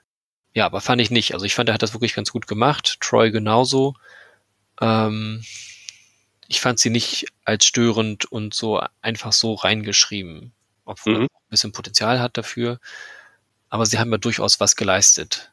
Sie haben, sie haben das Ganze nochmal vorangebracht. Hätte man auch anders erzählen können, ganz bestimmt, aber ich fand's so auch okay ja, sie waren nicht nur da, um ähm, eine Referenz zu sein, sondern ja, haben irgendwie die Geschichte auch ein bisschen vorangebracht, äh, haben Picard auch mal eine Pause gegönnt, äh, um mal ein bisschen klarzukommen, ein bisschen zu reflektieren, dass nebenbei halt hunderte von Referenzen gemacht wurden. Das ging mir so ein bisschen auf den Keks, das war sehr anstrengend. Ähm, dieses sehr gewollte, so, ah, Riker ähm, spielt Jazz. Deswegen muss er jetzt Jazz hören. Riker ist ein Koch, deswegen muss er jetzt auch noch ähm, die Pizza backen. Und erwähnt noch irgendwelche Rassen, mit denen er, mit denen sie Ärger hatten, die aus äh, also sowas wie die, ja, Xinti, genau. Wo ich erst dachte, die sind die, also aus Enterprise, aber nee, es sind aus äh, der animierten Serie, der hm. Trickserie.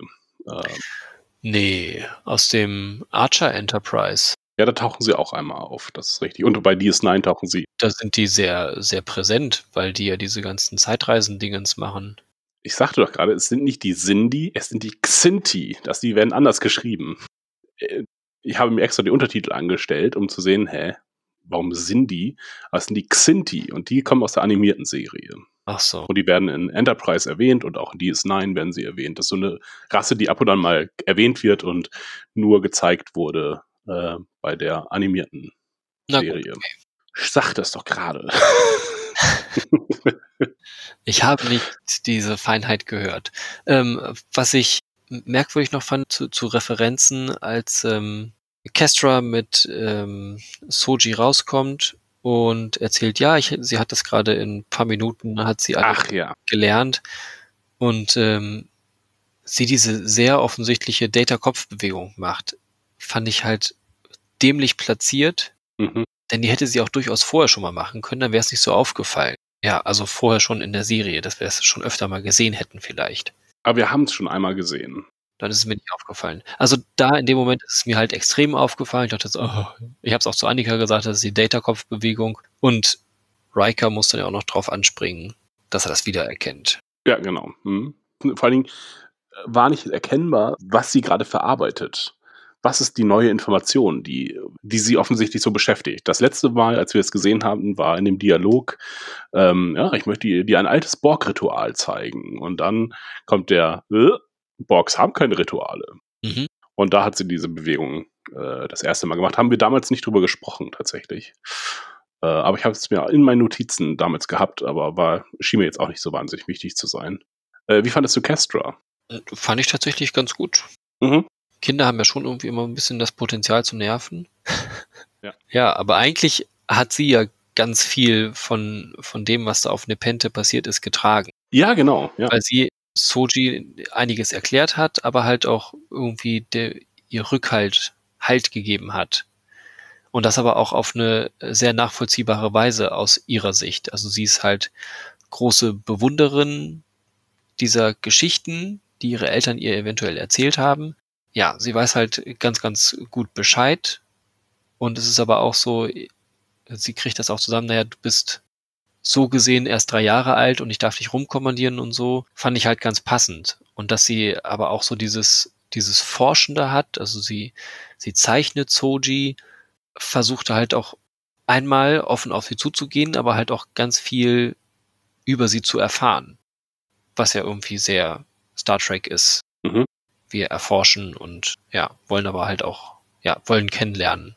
Ja, sie hat so eine, so eine ganz interessante Scharnierfunktion, sowohl für die neuen Fans als auch die alten Fans. Es werden uns Informationen über Soji gegeben, äh, wo nur tatsächlich, mir hat eine, eine Szene gefehlt, in mich, wo sie Sojis Fähigkeiten austesten. Ja. Da sprechen sie ja nur drüber. Mhm. Und ähm, dass Soji dann sagt, ja, wie sich gezeigt hat, kann ich das. Aber wo hat sich das gezeigt? Das weiß sie überhaupt gar nicht. Dass sie springen kann und ganz schnell rennen, ist, glaube ich, noch gesagt. Ja. Ja, genau, das mit der äh, und mit der Spucke und Rotz, was wir auch schon gesehen haben. Ja, dass sie dann vielleicht einfach so, weil sie so neugierig ist und diesen Forscherdrang hat, den, den ja Picard vermissen lässt, dass man einfach mal guckt, okay, was, was kannst du denn alles? Oder ich scanne dich mal. Huch, du bist ja, du scheinst ja hier ganz biologisch zu sein. Auf diese Idee ist noch nie jemand gekommen, sie zu scannen. Also. Nee, noch nicht.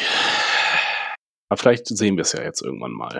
Genau, also äh, Potenzial, absolut nervig zu sein, dieser Charakter. Ähm, ist aber eine wirklich gute Schauspielerin gewesen, die das gemacht hat. Ja, ich hoffe nicht, dass wir diese Person wiedersehen, äh, weil das halt nur funktioniert auf diesem Planeten. Die funktioniert außerhalb nicht. Die kann jetzt nicht mit Picard mitreisen. Mhm. Ah, meine Eltern haben mich jetzt dahin geschickt. Die kann mit 18 da wieder auftauchen, wenn sie, wenn sie sich mit Riker und Troy zerstritten hat und dann zur Sternflotte geht gegen den Wunsch ihrer Eltern oder keine Ahnung, irgendwas anderes macht. Dann kann sie da auftauchen, aber sie kann jetzt nicht in der Serie äh, ja irgendwie in Erscheinung treten nochmal. Äh, fand ich auch äh, ganz bezeichnend, dass sie am Ende äh, Soji umarmt und äh, Picasso stehen lässt. Die nicken sich noch nicht mal zu. Also gucken sich kurz in die Augen, aber es haben keine Beziehung zueinander. Mhm. Äh, ja, gut. Den Swingpartner seiner Eltern möchte man vielleicht auch nicht umarmen. Alter weißer Mann. Ja. Ansonsten ist sie nämlich ein ganz schönes Klischee, die Kestra. Ähm, halt dieses wilde Mädchen und ah, aber super intelligent und äh, verspielt und ja, irgendwie mit einem unklaren Alter, irgendwo zwischen 12 und 15. Inwiefern ist das ein Klischee? Ja, dieses, ja, dieses wilde Mädchen, dieses äh, super freie, also sie ist ja offensichtlich außerhalb der Gesellschaft erzogen. Ja. Es, es, kam mir so vor wie dieses, äh, wie so ein äh, ja, Mowgli-Verschnitt. So. Ja, das passiert, wenn man Kinder homeschoolt und äh, in der Natur einfach leben lässt. Dann werden sie neugierige, freie Menschen und nicht einfach Soziopathen, weil sie noch nie, weil sie selten mit Menschen Kontakt haben. Noch nie eine echte Tomate gegessen haben. Ja, das ist ja Soji. Die ist ja nur die ganze Zeit echte Tomaten. Ja. Ja, insofern ist es ein, das hatte ich äh, als Klischee wahrgenommen, auf jeden Fall. Eine Mischung aus Pippi Langstrumpf und ah, Ronja Räubertochter, all diese, diese Mädchen, die äh, wild und frei im Wald herumtollen. Es ist für mich noch nicht Klischee, weil das halt irgendwie ja eher selten vorkommt. Wäre es ein Junge gewesen, ja, das hat man dann viel öfter. Bloß weil es das auch als Form von Pippi Langstrumpf vielleicht gibt, ist das noch kein Klischee, finde ich. Wilde Mädchen im Wald. Es scheint, scheint mir vielleicht ein Trend. Ähm, vielleicht, vielleicht auch nur in meiner Vorstellung. Ja, okay. Äh, ansonsten ähm, fand ich den, die Kubus, der war so ärgerlich. Also auch, dass mit Elnor offensichtlich nichts wirklich Ernsthaftes angefangen wurde, weil er halt immer noch sehr unrealistisch auf diesem Kubus rumhängt. Und dann Mhm. sagen sie ja noch, ah, du bist so tapfer, dass du da bleibst. Und so, das ist verrückt. Sofort findet man dich. Und ja, das haben wir alles schon erzählt. Es ist einfach nur alles ärgerlich auf diesem Kubus. Und das hätte man sich alles sparen können. Das ist auch noch der blöde Charakter, nämlich der, der blöden Elb, auf der La Sirena, ja auch klischeebeladen ähm, mit, den, mit, den, dem Mädelsabend und Kakao. Oh ja, das wäre zu viel. Nein, wir können es uns leisten, die Kalorien. Noch Sahne obendrauf. Mhm. Während auch hier äh, Rios keine gute Figur macht, ähm, weil er die falsche Person beschuldigt, äh, was für mich jetzt auch in erster Hinsicht irgendwie keinen, keinen Sinn gemacht hat. Nee, hat mir auch nicht wirklich was gefallen. Auch das Verhalten von Ruffy äh, schien mir auch nicht konform zu sein. Wir haben ja von diesem Charakter nicht so viel mitbekommen, aber alles, was wir mitbekommen haben, spricht dagegen, dass sie ernsthaft sich mit, äh, mit einer Schwester verschwestert, ähm, mit äh, jemandem verschwestert um, und gemeinsam Kakao trinkt und ja, sich um sie kümmert und nicht einfach ihren, nicht sie einfach betäubt und in die Ecke wirft äh, und wartet, äh, bis sie selber zu sich gekommen ist. Ansonsten aber ist es, äh, wie du auch gesagt hast, es ist eine unglaublich unterhaltsame Folge, die funktioniert hat irgendwie. Auch beim zweiten Mal angucken ähm, fand ich es nicht nervig. Und ich weiß nicht genau, was an der Folge funktioniert hat, aber irgendwas hat funktioniert. Ja, gerne weiter. Und das vor allen Dingen, dass es auch in der Geschichte jetzt mal ein bisschen vorangeht. So, die Informationen haben wir nun erhalten und nun Aufi. Ich möchte mehr erfahren darüber, was Jurati nun konkret passiert ist und was sie nun an Visionen und Informationen hat. Und dass sie sich nun in einer Ready-Room-Szene zusammensetzen und das Ganze mal auseinanderklamüsern. Das möchte ich sehen. Und dann sollen sie Ende nächster Folge bei dem Planeten ankommen. Und das wird mir schon reichen. Ich will nichts von Elnor erfahren. Elnor kann mir, der Bockwoods kann explodieren. Das wäre mir egal. Okay, aber äh, seht ihr, ist ja nicht mehr lange. Äh, Genau. bis zur nächsten Folge. Ich versuche, sie schnell zu bearbeiten und äh, freue mich tatsächlich auf die nächste Folge, was äh, in den letzten zwei Folgen nicht der Fall war. Ja, es sind ja auch nur noch drei Folgen dann. Ja, es wird so furchtbar knapp, um da noch eine Geschichte draus zu zimmern. Ja, oder sie nehmen Sachen in die zweite Staffel mit. Ja. Also Charakterentwicklung werden wir wahrscheinlich nicht zu Ende sehen. Welcher Charakter entwickelt sich denn da? Ja, ich vermute mal, dass sie ja nicht alles abschließen werden einfach. Okay, dann äh, bis nächstes Mal, Achim. Ja, bis zum nächsten Mal. Auf Wiederhören. Tschüss.